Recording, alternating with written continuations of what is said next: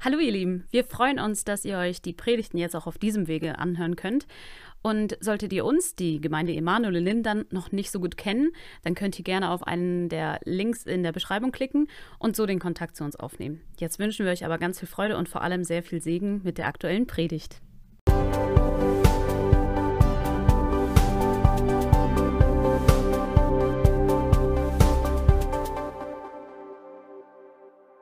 Der zweite Teil hieß ja Freiheit erleben und genau das ist die Überschrift der Predigten in diesem Monat.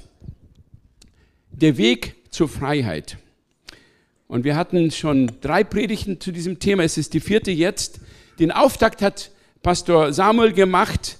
Sein äh, Thema lautete Leben oder Sterben. Und da ging es um die Thematik, wie gehen wir als Christen mit dem Thema Sünde um. Das mosaische Gesetz hatte ähm, 613 Geh- und Verbote oder hat und durch diese Geh- und Verbote sollten die Menschen lernen, Gott zu folgen. Äh, ist Art Erziehung durch die Kraft des Gesetzes. Leider war es so, dass die Juden es nicht geschafft haben. Das Volk Israel hat es nicht geschafft, dieser Erziehung Gottes zu folgen. Die meisten haben versagt, so sagt das Paulus. Durch Christus ist uns ein neuer Zugang zu Gott geöffnet, und zwar durch die Gnade. Und mit der Gnade ist es eben anders als mit dem Gesetz. Und das ist das Thema, was hier im Hintergrund läuft. Und die Frage stellt sich dann für die Menschen, die in diesem Gnadenstrom Gottes leben, wie ernst müssen wir noch die Sünde nehmen, wenn Gott sowieso so gnädig ist? Und diese Frage greift Paulus auf und gibt eine Antwort darauf. Und zwar, er gibt die Antwort darauf, indem er die Taufe erklärt. In der Taufe passiert der Abschied, der absolute radikale Abschied aus dem alten Leben in der Sünde. Und ein Einstieg in das neue Leben mit Christus findet statt. Es geht also um das Sterben und die Auferstehung. Es geht darum, dass wir für die Sünde sterben und im neuen Leben wandeln.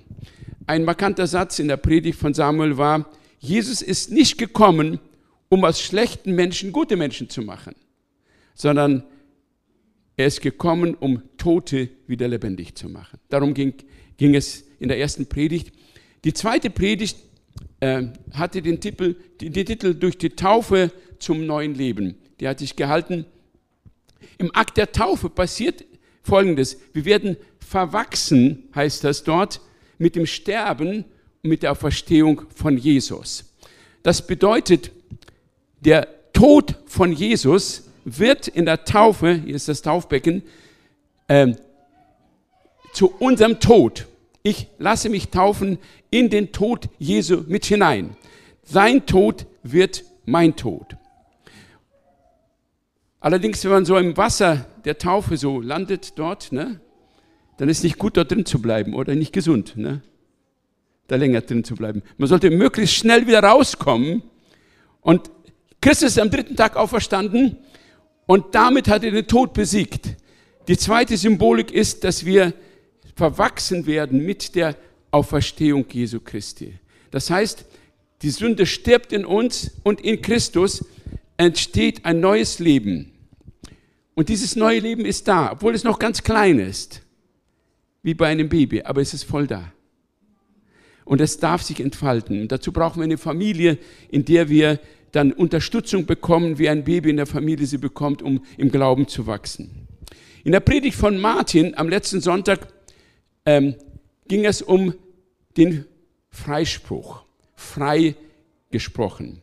Dabei hat er ein wunderbares Bild verwendet, wenn wir so Verträge schließen dann sind wir gebunden an den Vertrag. Wir müssen die Verpflichtung dieses Vertrages erfüllen. Und wir sind da in, in, in der Pflicht. Doch in dem Moment, wo ein Mensch stirbt, wird er dieser Verpflichtung entbunden. Der Tod entbindet uns jeglicher Verpflichtung auf dieser Erde. Und so ist in der Taufe. Wenn wir in der Taufe mit Christus sterben, dann werden wir freigesprochen von der Bindung zur Sünde. Diese Bindung ist nicht mehr da. Wir sind nicht mehr verpflichtet, der Sünde zu dienen. Das war die Botschaft der letzten Predigt. Heute im vierten Teil geht es ähm, um die Frage, wessen Werkzeug bist du? Der Predigtext Römer 6, 12 bis 13.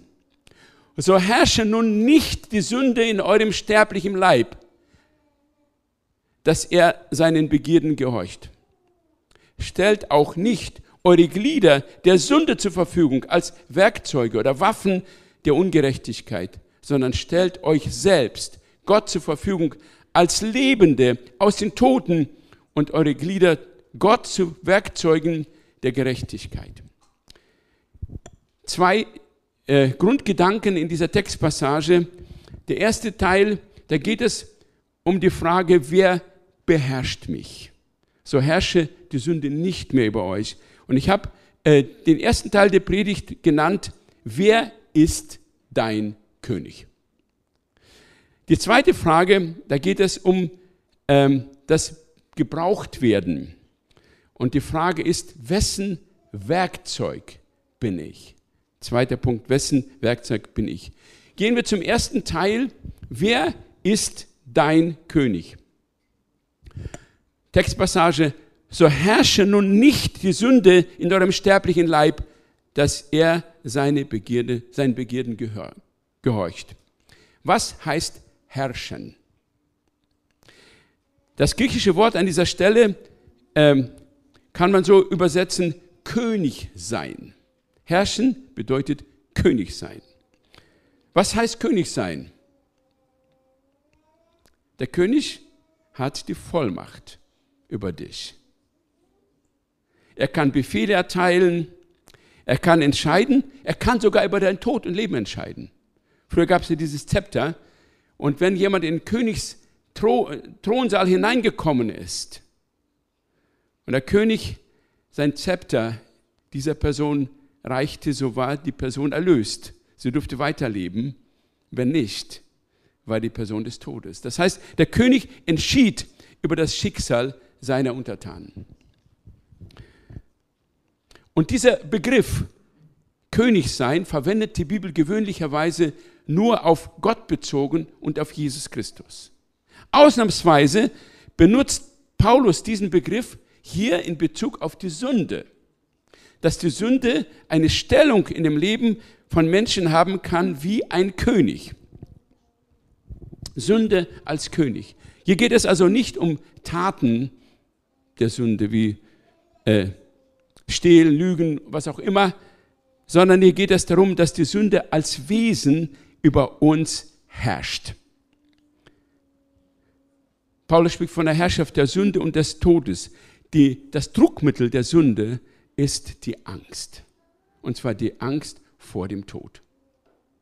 Als der Mensch im Garten Eden gesündigt hat, wurde er sterblich. Und seit der Zeit beherrscht die Sünde die Menschheit durch die Angst vor dem Tod. Und mit dieser Angst manipuliert die Sünde die Menschen.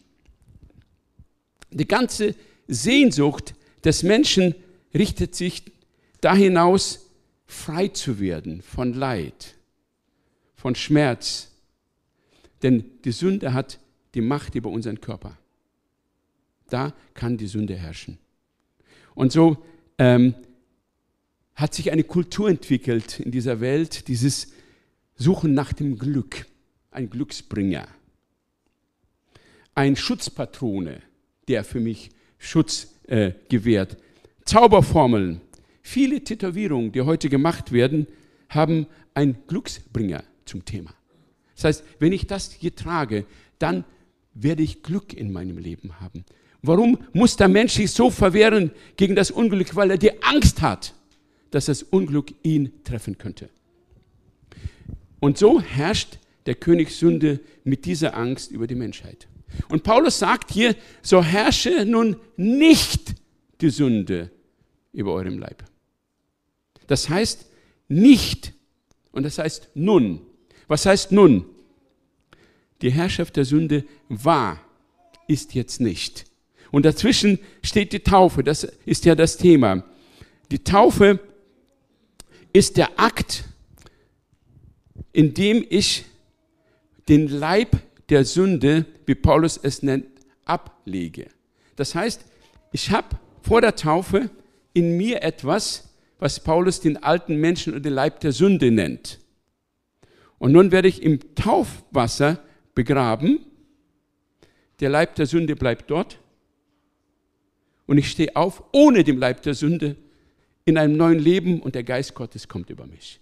Das ist eigentlich die Aussage der Taufe. Und das bedeutet, ich habe keine Abhängigkeit mehr von der Sünde. Sie hat kein Recht, keinen Anspruch mehr auf meinem Leben. Und dieser Herrschaftswechsel ist total wichtig für uns, wenn wir frei werden wollen von der Autorität der Macht der Sünde. Und ich möchte das mal zusammenfassen, was in der Predigtreihe zum Ausdruck kam. Wichtig ist dabei, dass vor der Taufe eine Buße geschieht. Ohne die Buße ist die Taufe wirkungslos. Tut Buße und lasset euch taufen. Und wenn du hier noch nicht getauft bist, dann lade ich dich ein. Geh diesen Schritt der Taufe. Er wird dich erlösen von der Herrschaft der Sünde. Vielleicht gibt es so ein paar Dinge in deinem Leben, über die du unglücklich bist, unzufrieden bist. Denkst, Mann, warum passiert mich da, mir das wieder?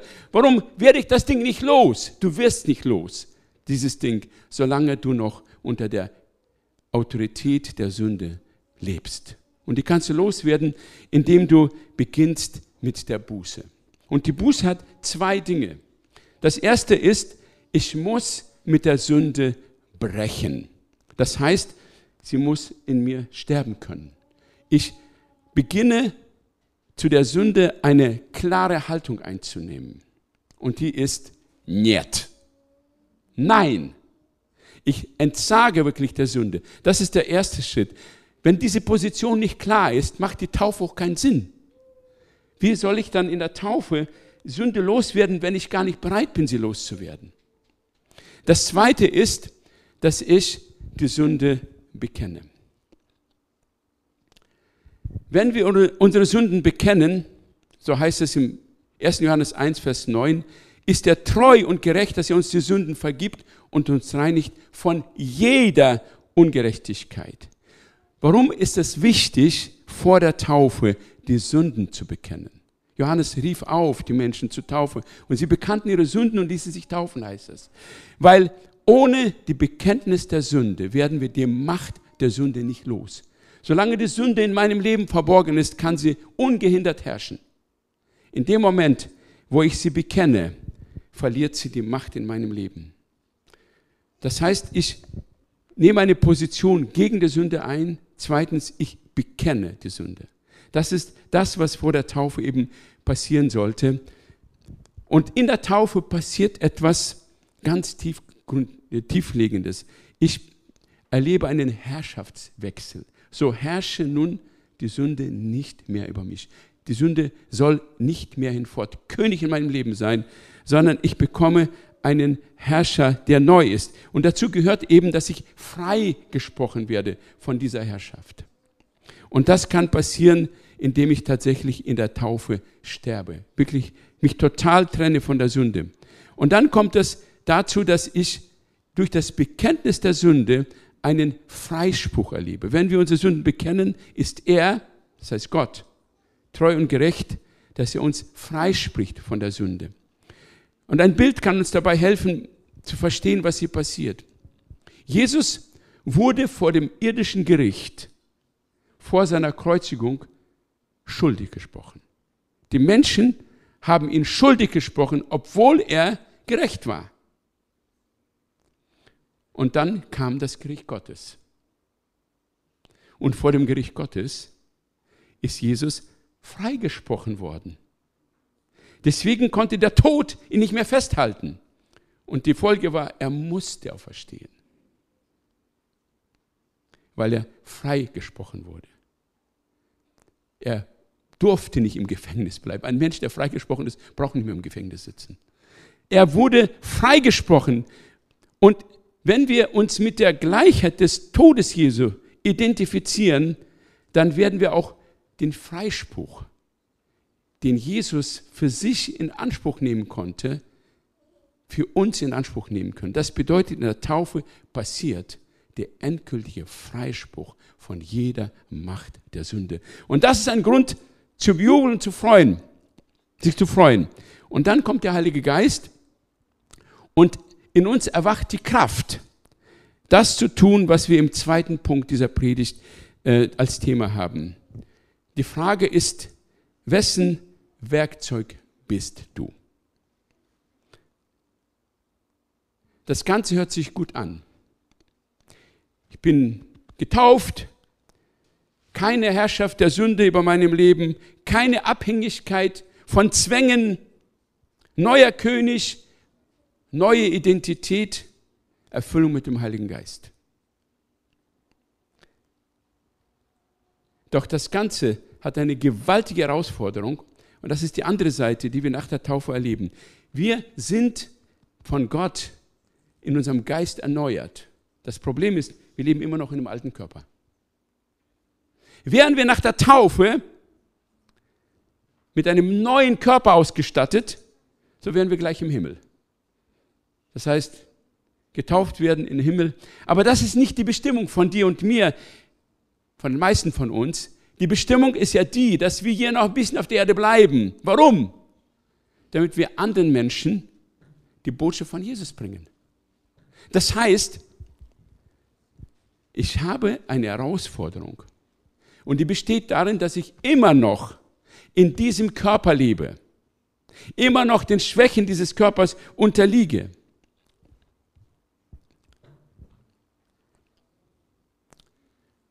Und jetzt besteht die Herausforderung darin, wie gehe ich mit dem, diesem Körper um?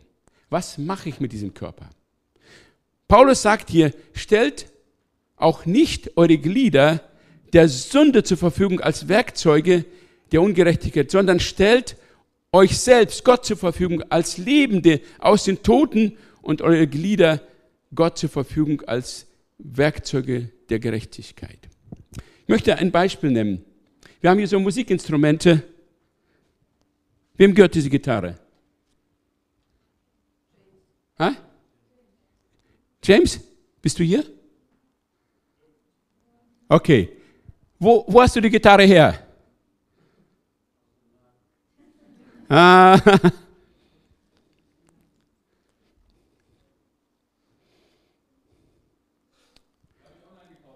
Online gekauft. Okay. Ähm, wozu hast du die Gitarre gekauft?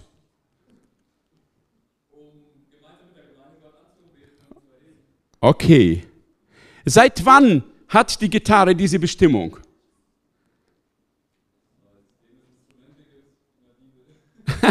okay, gut, danke.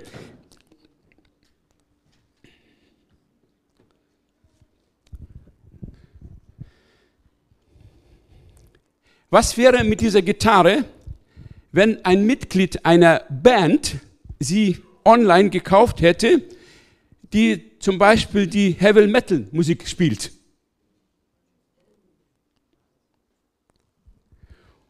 Der von diesem Waken Festival begeistert ist, wo das Tier, namentlich der Teufel, direkt angebetet wird. Welche Bestimmung hätte diese Gitarre? Einen anderen König anzubeten. Das heißt, die Gitarre ist völlig wertneutral. Diese Gitarre, die kann Gott loben, wenn jemand mit ihr Gott Lob preist. Diese Gitarre kann Töne von sich geben, die den Teufel feierlicht. So ist das. Und genauso ist es mit unserem Körper. Paulus spricht hier von einem Werkzeug. Eigentlich steht es eine Waffe. Unser Körper ist ein Werkzeug, das für Gutes oder für Böses eingesetzt werden kann. Allerdings unterscheidet sich unser Körper so von dieser Gitarre darin, die Gitarre kann nicht entscheiden, wer sie kauft. Da wurde ein Klick gemacht im Internet und jetzt geht es in diese Richtung. Bei dem Körper ist es so, dass wir Menschen entscheiden, was mit unserem Körper passiert. Wem wir die Glieder unseres Körpers in Dienst stellen.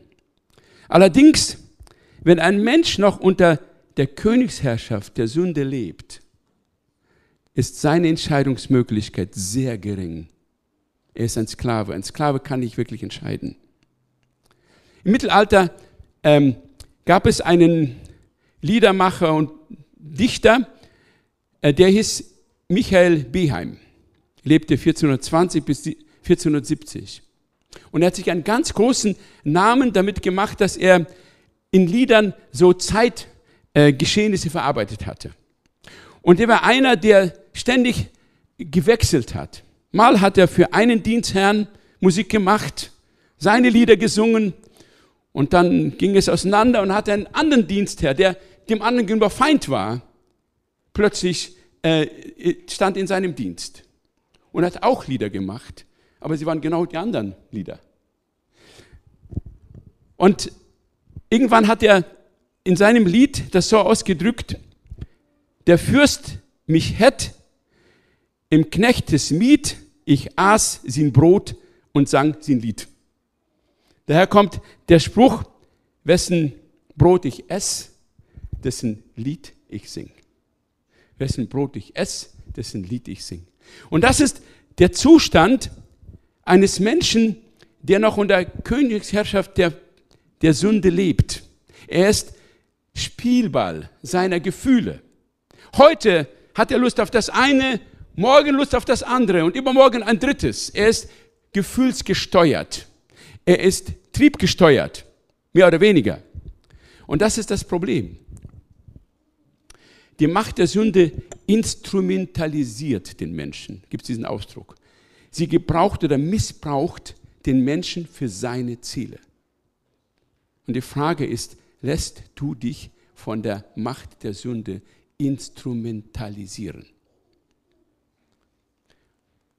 Ein Mensch, der missbraucht wird, wird wie ein Lappen gebraucht. Man hat ihn eine Weile gebraucht, der war ganz gut und irgendwann ist er schmutzig und man schmeißt ihn weg. Das ist eigentlich das Schicksal eines Menschen, der sich von der Sünde missbrauchen lässt. Irgendwann ist er nicht mehr interessant und wird einfach weggeschmissen. Ich denke an das Gleichnis vom verlorenen Sohn. Irgendwann war das Geld aus und er war aussortiert. Niemand nötig. Ganz anders sieht es bei einem Menschen aus, der unter der Königsherrschaft Jesu lebt. Er wird nicht benutzt und nicht missbraucht, sondern der König aller Könige achtet deine und meine Würde und er gebraucht uns, aber er wird uns niemals missbrauchen. Jesus Christus beschreibt diesen Unterschied zwischen der Herrschaft, der Macht der Sünde und seiner Herrschaft in einem Gleichnis. Und zwar in einem Gleichnis von dem Dieb und dem Hirten. Im Johannes 10, Vers 10 bis 11 heißt es, der Dieb kommt nur, um zu stehlen, zu schlachten und zu vernichten. Ich bin gekommen, damit sie das Leben haben und es in Fülle haben. Ich bin der gute Hirte. Der gute Hirte gibt sein Leben für die Schafe. Hier ist ein Geben und nicht ein Nehmen von dem Herrn. Er beschenkt uns und er sorgt dafür, dass wir zu Blüte kommen, dass wir uns entfalten können. Das heißt, die Identität, die wir in Christus bekommen, ist eine andere. Ich habe einen Ausweis und da steht Deutsch. Und da steht oben Bundesrepublik Deutschland. Das ist, das ist der Staat, zu dem ich gehöre. Früher hatte ich einen anderen Ausweis, da hieß es Sowjetunion. Und dann hatte dieser Staat über mich zu befinden. Und jetzt bin ich hier in diesem Staat. Und so ist das, wenn ein Mensch aus der Herrschaft der Sünde befreit wird, kommt er unter die Herrschaft Jesu. Er hat eine neue Identität. Er hat einen neuen Ausweis. Er kann anders handeln. Und nun hast du als jemand, der unter der Herrschaft Christi steht, tatsächlich, das hat ein Mensch der unter der Sünde lebt, nicht tatsächlich die freie Wahl zu entscheiden, ob ich ein Werkzeug der Sünde zur Ungerechtigkeit sein möchte oder ob ich ein Werkzeug der Gerechtigkeit sein möge, möchte. Und jetzt ist die Herausforderung jeden Tag neu. Wie entscheide ich mich? Ich möchte, als ich die Predigt vorbereitet habe, euch eine Geschichte, die mir eingefallen ist, erzählen. Und zwar, das war am Anfang meines Dienstes, ich war vielleicht 22 Jahre alt, ich hatte mein Praktikum gemacht an der Ostsee und erlebte, wie ein Mensch ein Werkzeug der Macht der Finsternis war und ein Werkzeug Gottes geworden ist. Das war so dramatisch. Und zwar, ich war ähm, in so einem Mehrfamilienhaus, hatte eine Wohnung dort und hatte Nachbarn. Und das waren alles Senioren. Ich war der einzige junge Spund dort, alles andere waren Senioren. Und ich begegnete denen beim Einkaufen oder so und sagte, guten Tag. Macht man doch, oder? Jedenfalls bei uns hier, nicht? Aber dort, zwar auch in ländlicher Gegend, macht man das. Und die Leute haben mir nicht geantwortet. Ich sage, guten Tag, sie wandten sich ab. Das war bei der einen Nachbarin, das war bei der zweiten, das war bei der dritten. Und dann merkte ich, keiner grüßt mich. Da habe ich gedacht, vielleicht weil ich ein Aussiedler bin, keine Ahnung. Ich wurde nicht gegrüßt. Und das ging nicht ein Tag und zwei, sondern es ging ein halbes Jahr so. Ich habe gedacht, Mann, was ist hier los? Und ich begann so ein bisschen zu zweifeln an dem, was da passiert und fragte Gott, warum schickst du mich hier in diesen Ort? Die Leute wollen mich nicht. Und dann begann ich natürlich mein Werk zu tun, Menschen für Jesus zu gewinnen und hatte so ein tolles Traktat und ich habe das äh, bedruckt mit dem Stempel der Gemeinde und hatte in jeden Haushalt dieses Ortes, der war so groß wie Lindern ungefähr, hineingelegt. Und auch bei meinen Nachbarn. Am nächsten Morgen stehe ich auf, schaue in einen Briefkasten und sehe die ganze Zettel in meinem Briefkasten. Da war ich platt. Ich habe nicht verstanden, was hier abgeht. Und ich ging in den Wald und ich habe gebetet, Gott, warum schickst du mich her? Die Leute wollen mich nicht. Die wollen das Evangelium nicht. Und ich habe gemerkt, wie ich bitter wurde gegen diese Menschen. Und der Geist Gottes spricht zu mir und sagt, Heinrich, werde einer von ihnen. Und da merkte ich, in mir sträubte sich alles, nein, niemals. Doch der Heilige Geist sagte, werde einer von ihnen. Dann sagte der Geist Gottes mir weiter,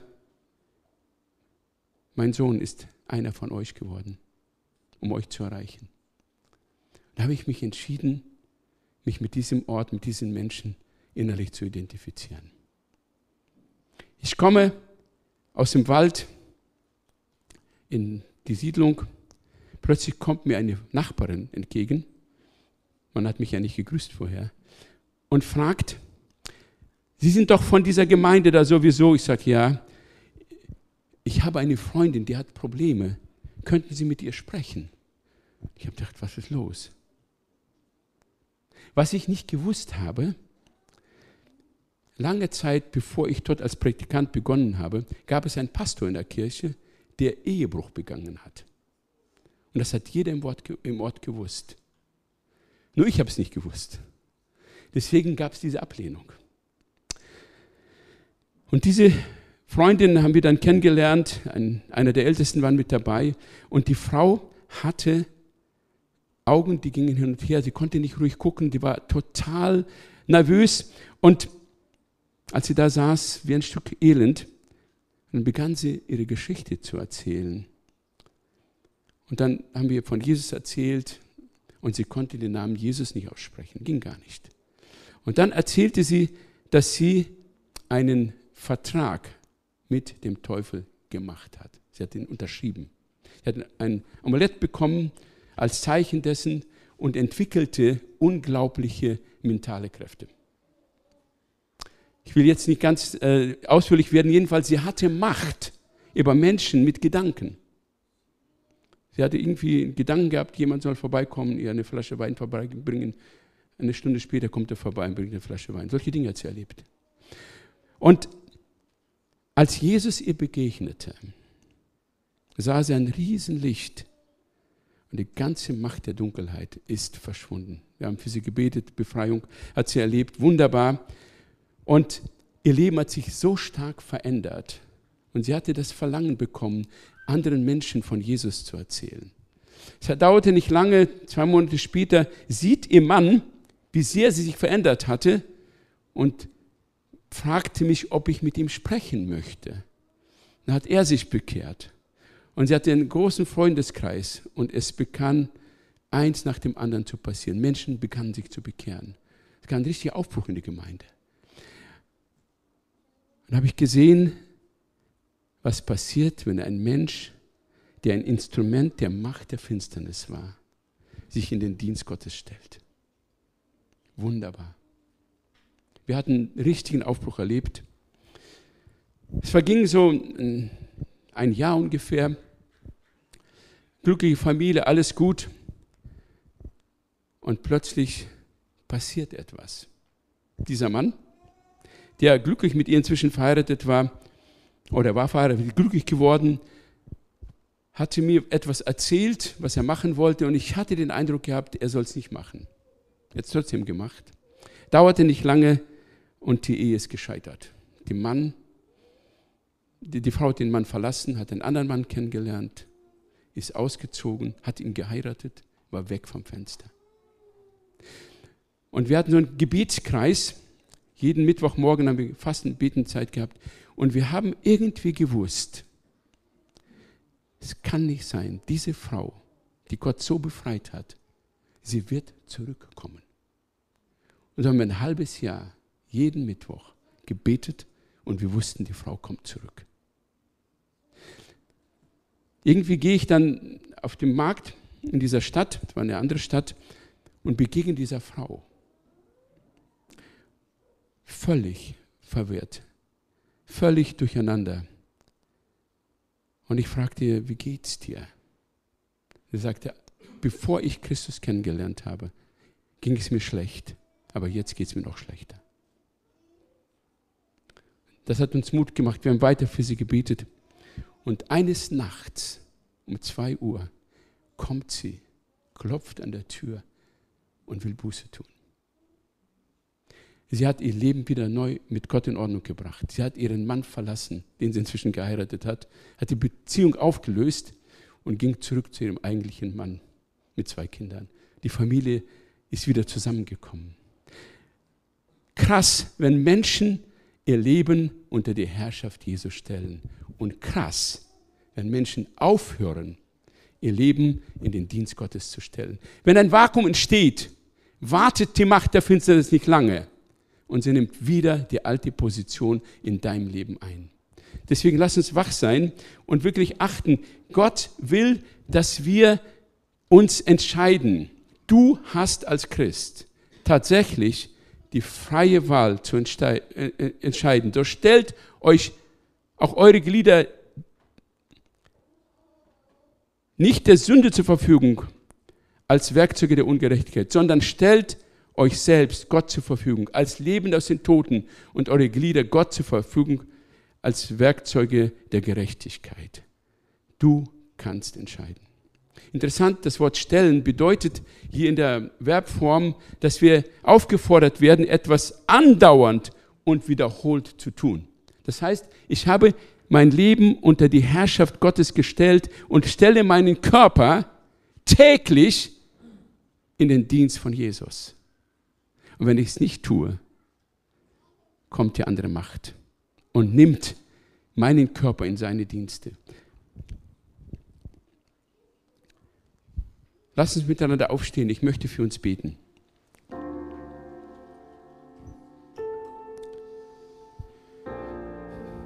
Ich möchte zunächst für die Menschen beten, die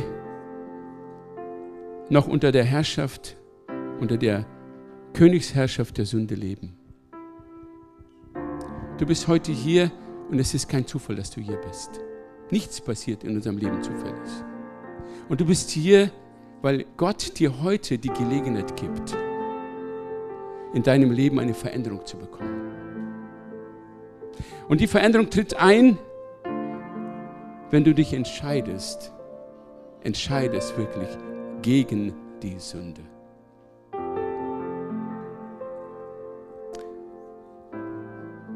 Ist jemand hier heute, Es geht erstmal um die Entscheidung. Dann geht es um die Schritte. Die kannst du gleich tun. Aber es geht erstmal um die Entscheidung. Gibt es jemand hier, der sagt, ich habe es richtig satt mit der Sünde? Ich möchte es nicht mehr. Ich möchte aussteigen. Ich möchte wirklich mein neues Leben mit Jesus beginnen. Und ich stelle mich heute hier gegen die Macht der Sünde. Lass uns die Augen schließen miteinander. Soll nicht abgelenkt werden. Jeder denkt einfach und betet. Aber die Menschen möchte ich fragen, bist du einer hier, der diese Entscheidung gerade jetzt treffen möchte? Ich entscheide mich heute gegen die Sünde in meinem Leben. Ich möchte Schluss machen. Dann erhebe deine Hand. Ich würde für dich beten, dass Gott dir die Gnade schenkt, die Schritte zu tun. Ist noch jemand da, der diesen Schritt tun möchte? Ist noch jemand da? Ist noch jemand da? Heb die Hand. Gott sieht dich. Und Gott sieht deine Entscheidung. Ich habe den Eindruck, dass es noch mehr sind. Lass, lass diesen Moment, der ist vielleicht einmalig für dich heute, an dir nicht vorbeigehen. Entscheide dich gegen die Sünde. Entscheide dich. Das ist der erste Schritt. Der erste Schritt, der wichtigste Schritt. Der zweite Schritt, den habe ich in der Predigt angekündigt. Bekenne deine Sünde. Such dir einen Menschen deines Vertrauens und bekenne deine Sünde. Sprich sie aus. Das können wir jetzt im Gottesdienst schlecht machen. Aber du kannst es in einem persönlichen Gespräch mit jemandem tun. Oder schreib dich in den Kurs Neustarten ein. Da werden wir genau das miteinander durchgehen. Und ich würde jetzt für dich bitten, beten, dass Gott die Gnade und die Kraft gibt, gegen die Sünde in deinem Leben aufzustehen. Vater, ich danke dir von ganzem Herzen, dass du hier bist durch die Kraft des Heiligen Geistes. Und du hast jede, jede Hand gesehen, die jetzt hochgegangen ist. Und jede Regung des Herzens gesehen, Herr. Hier haben Menschen sich entschieden, nicht mehr unter der Königsherrschaft der Sünde zu leben. Sie haben sich entschieden, sich gegen die Sünde zu positionieren. Herr, aber wir wissen alle, dass wir niemals die Kraft haben werden, gegen die Sünde zu widerstehen. Wir brauchen deine Hilfe, Herr. Und so bitte ich dich, schenk all diesen Menschen jetzt die Kraft und den Mut, sich nicht nur gegen die Sünde zu stellen, sondern sie zu bekennen, sie in der Seelsorge zu beichten. Herr, schenk die Gnade, dass diese Macht der Sünde durch das Bekennen gebrochen wird. Und zeig bitte, Jesus Christus, die nächsten Schritte, die zu tun sind, dass diese Menschen in das Leben der Freiheit hineinkommen. Dass sie diesen Freispruch erleben, dass sie diese Erlösung von der Macht der Sünde erleben. Danke, Jesus Christus, du bist gut. Und ich ehre deinen Namen, dass du Sieger bist in diesem Leben. Und du schenkst Gnade, Jesus Christus, dass in jedem dieser Menschen eine neue Richtung stattfindet im Leben. Preis und Dank sei dir. Halleluja. Amen. Eine zweite, zweite Herausforderung. Die Frage ist, wessen Werkzeug bist du? Bist du wie dieser Liedermacher aus dem Mittelalter, der mal für einen Herrn singt, mal für den anderen Herrn? Weißt du, wer dein Herr ist? Weißt du, wessen Lied zu singen du bestimmt bist? Wessen Lied singst du in deinem Leben? bei dieser Frau, von der ich erzählt habe, kam der Moment der Verunsicherung und sie wusste nicht mehr, wem sie gehört. Sie hat ein anderes Lied gesungen. Es ist Gott sei Dank gut gegangen. Sie hat zurückgefunden. Aber sie hat eine Hölle erlebt. Es war furchtbar. Das wünsche ich dir nicht. Aber du darfst dich entscheiden, wessen Lied du singst. Jeden Morgen, wenn du aufstehst, sollst du wissen, wem dein Körper gehört. In der Bibel steht, unser Körper ist der Tempel des Heiligen Geistes. Die Glieder unseres Körpers sind Werkzeuge in der Hand Gottes. Leerlauf ist gefährlich. Ich habe den Eindruck, noch einigen hier zu sagen, du bist in einen Neutralgang gekommen. Du dienst nicht ausdrücklich der Sünde, aber du bist auch nicht aktiv im Dienst Gottes. Das war mal, aber nicht mehr. Und ich möchte dich herausfordern, bleib nicht in diesem Neutralgang stehen. Das ist gefährlich. Das Niemandsland ist sehr gefährlich. Gott hat eine Bestimmung für dein Leben.